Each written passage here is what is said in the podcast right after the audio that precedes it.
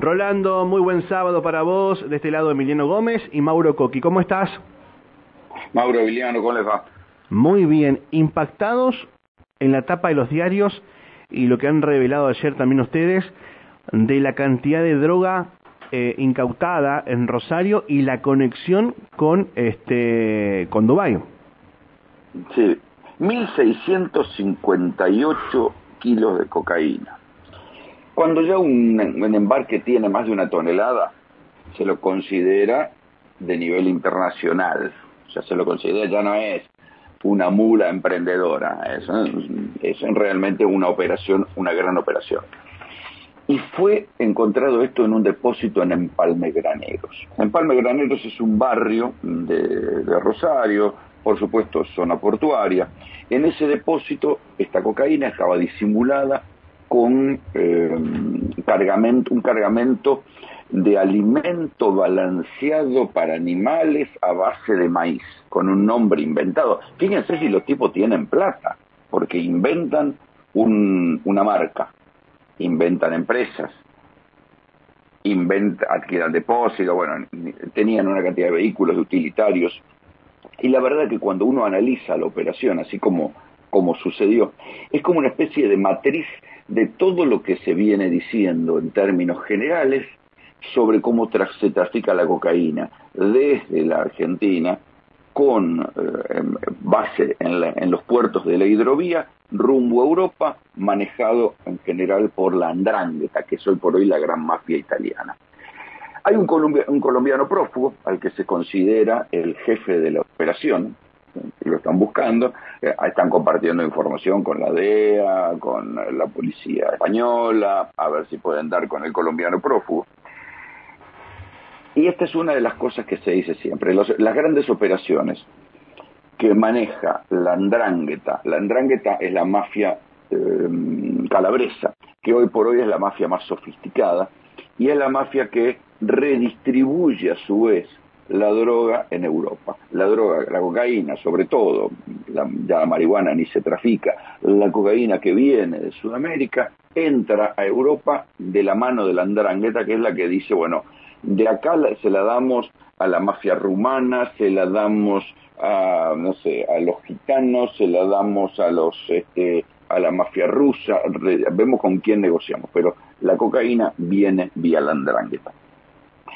Y acá lo que se vio es claramente ese mecanismo. Hay un colombiano prófugo porque son los colombianos los que son los, los que garantizan las operaciones. En general, una operación de más de una tonelada siempre tiene algunos colombianos detrás. es como si hubiera una división ya pactada, ¿no? que al sur vas a encontrar colombianos y hacia el norte vas a encontrar mexicanos. Para Estados Unidos vas a encontrar mexicanos y colombianos van a ser los que estén laburando en la zona de Bolivia, Brasil, Argentina, Paraguay, Chile incluso, para mandar la cocaína a otras partes del mundo. El otro detalle interesante es que aparece una camioneta con 50 kilos de cocaína, que no es poco, eh, que no estaba metida en los paquetes de embarque. Ya la, la, cantidad de este supuesto alimento balanceado se iba a meter en seis contenedores. Piensen el tamaño de seis contenedores. O sea, lo que son seis contenedores, bueno, había iba a haber contenedores con alimento balanceado y otros directamente con cocaína. Eh, esos, en esos seis contenedores, eso era lo que se iba a exportar y había 50 kilos de cocaína metidos en los paneles de unos utilitarios y eso se calcula que era lo que se quedaba para los operadores locales. Con eso le pagaban a algunos de los operadores locales y ahí se explica también por qué Rosario es lo que es en materia de narcotráfico. pero es como si fuera una operación este, que eh, diagrama todo lo que se viene diciendo hay un embarque desde un puerto de hidrovía, hay un colombiano prófugo, se supone que está la andrangueta, y también aparece la cocaína, que es con lo que se le paga a una parte de los operadores locales. En lugar de cobrar, esto es un, viejo modus operandi que inauguró allá por los 90 Mameluco Villalba, que era, como no tenía plata, él iba a buscar cocaína, primero arrancó así, yendo a buscar cocaína a Bolivia y pagaba con autos de alta gama robados en el conurbano quedó como un modus operandi que, bueno, que cuando hay uno de estos embarques, a la persona que está acá eh, operando le conviene, le conviene, porque son gente de Lampa, no son como nosotros que no sabríamos qué hacer con 50 kilos de cocaína, les conviene recibir esa cocaína y revenderla a los a los tipos que manejan el narcomenudeo en las diferentes villas, ya sea de Rosario, de Buenos Aires, de Córdoba. Ellos tienen una cadena después de, tipos a los cuales le entregan la cocaína que saben que es de máxima pureza. Entonces, esto es lo que quedó absolutamente como una especie de diagrama de una operación que calza perfecto en lo que siempre se supuso que funcionaba así el, narcotráfico en esta zona del sur. Rolo, pero aproximadamente esto esto evaluado en cuántos millones de, de, dólares? 60 millones de euros. De euros, de euros. 60 millones de euros. Wow. Sí, Qué locura. La vos tenés que pensar que la multiplicación es de 1 a 40. Lo que vale 1 en origen vale 40 en Europa y no me quiero imaginar cuánto valía en Dubái, porque evidentemente esta cocaína era para el mundial, muchachos. no, no, no, mucho, mucho Qatar, mucho, este, vamos a, controlar las drogas, el alcohol, mucho biribiri. Este, podrán decir lo que deseen, pero esta era droga que el andrangue te estaba mandando para el mundial. No, no, hay 1500 kilos de cocaína, era para empezar, para, para satisfacer la necesidad de la, de la droga que iba a consumirse en el mundial. Y imagínate lo que iba a salir un gramo de cocaína en el mundial. Vos mm. pensás que si un gramo suele costar, no sé, 100 dólares en Europa, imagínate lo que iba a costar en, el mundial, 200, 300 dólares. Una barbaridad. Era un negocio inmenso de multiplicación de plata. Así que por eso fue tan, tan impactante el, el, y después, bueno, pone en tema otra vez cómo se controla la hidrovía. ¿eh? Porque la verdad es que hay todo un circuito, hay dos maneras de sacar la cocaína en grandes toneladas desde la Argentina. Mejor dicho, tres. O sea, tres, tres modalidades. Una modalidad son los contenedores. Eh, esos contenedores pueden estar con un precinto trucho o un precinto real. En este caso eran contenedores con un precinto real. Llegaban a un destinatario en Dubái, ese destinatario recibía el supuesto alimento para, para perro, creo que era, y después lo abría en su casa y listo. Pero muchas veces lo que se hace es, para no tener que dejar evidencia de una empresa falsa, porque tarde o temprano pueden llegar a vos, lo que hacen es una modalidad que se llama rip-off, que es vos tenés, eh, estás acordado con un despachante de aduana, violentás el precinto del contenedor, metés adentro la cantidad de cocaína que querés llevar, estás acordado con otro eh, despachante de aduana en el puerto de destino que vuelve a violar el, precinto, sacan la cocaína y la bajan, o, o con alguien de la tripulación del barco que abren ese precinto y lo bajan. Esa es otra modalidad. Después, una modalidad que se ha visto mucho en los grandes cargamentos. Te estoy hablando de los grandes sí, cargamentos, no de si un, si un marinero se lleva dos panes de cocaína. Estamos hablando de grandes cargamentos. Hay una naviera, que es la naviera Grimaldi, que vuelta a vuelta aparece, una naviera también que siempre se sospecha que está vinculada a la andrángueta, que es la que lleva desde los puertos de la Argentina los autos. Es una naviera especializada en el transporte de autos. Claro, no es que vayan autos argentinos a Europa, todos esos autos argentinos, o sea, los autos vienen desde Europa hacia acá, pero muchas veces la naviera Grimaldi, ¿qué hace?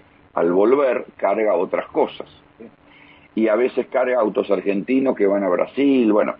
Y es muy común también disimular cocaína en los autos, porque los autos no van adentro de contenedores, van sueltos, este, amarrados de una determinada manera, entonces van poniendo cargamento de cocaína en los autos. Y por último, y acá sí es la importancia de la hidrovía, es el cargamento de granos a granel.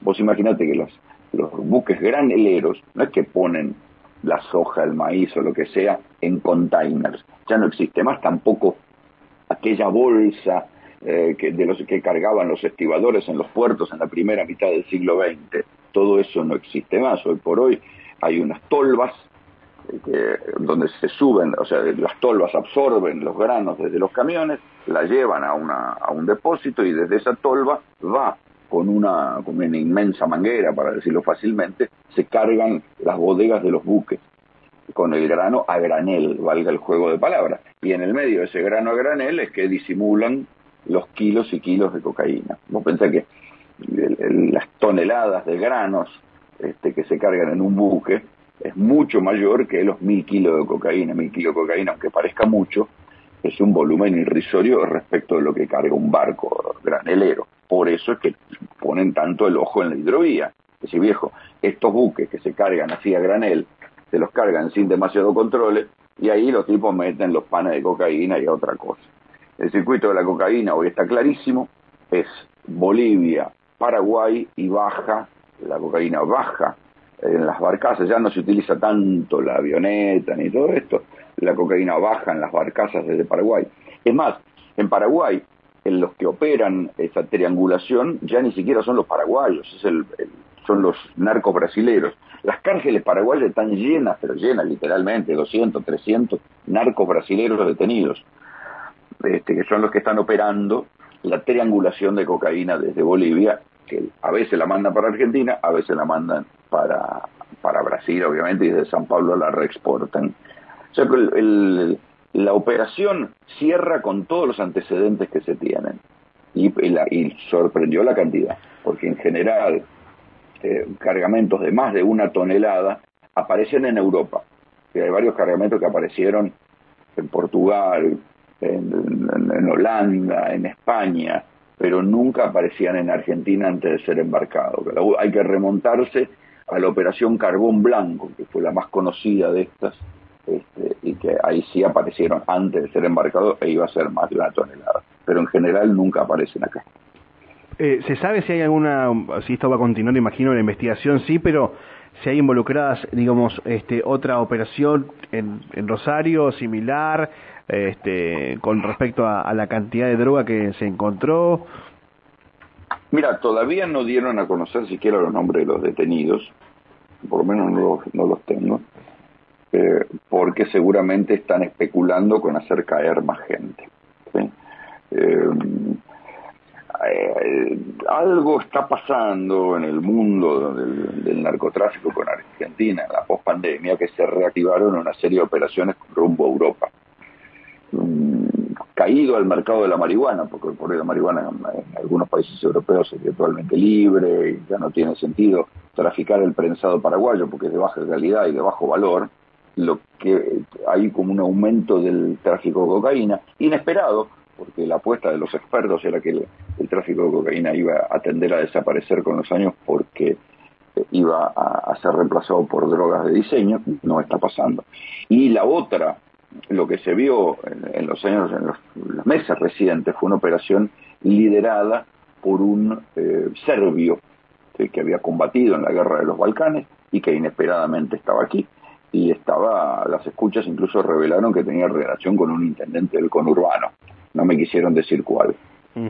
Pero de conurbano bonaerense, ¿no? Y mm, digo, por ahora no se conocen los detalles de los nombres, con lo cual no se conocen tampoco los detalles de las ramificaciones.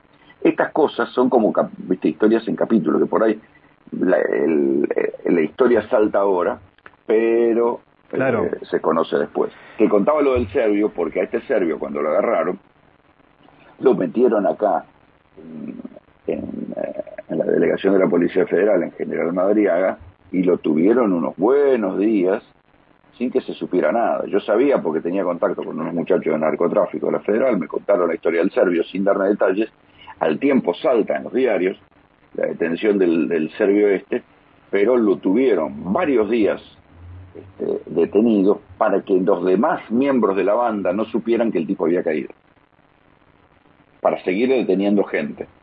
Wow. Claro, sí, sí, eh, se, trabaja de esa forma generalmente para no, avivar, no giles, no avivar giles como, como se dice.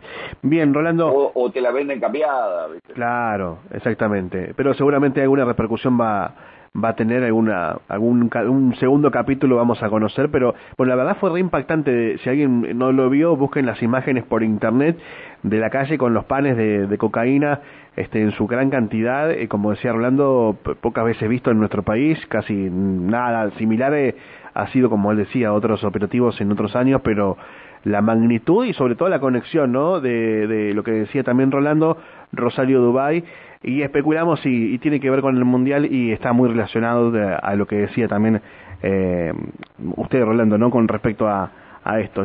La, la, idea o la intención, por lo menos lo que leí ayer, era que esto, esto, esto salga todo para, para el mes de septiembre, este, con, bueno, mucho tiempo de anticipación, eh, nada, eh, es un, es un casi 30 días de, navegación. Claro, te va, exactamente, te daba perfecto para, para, para Qatar, literal. Eh,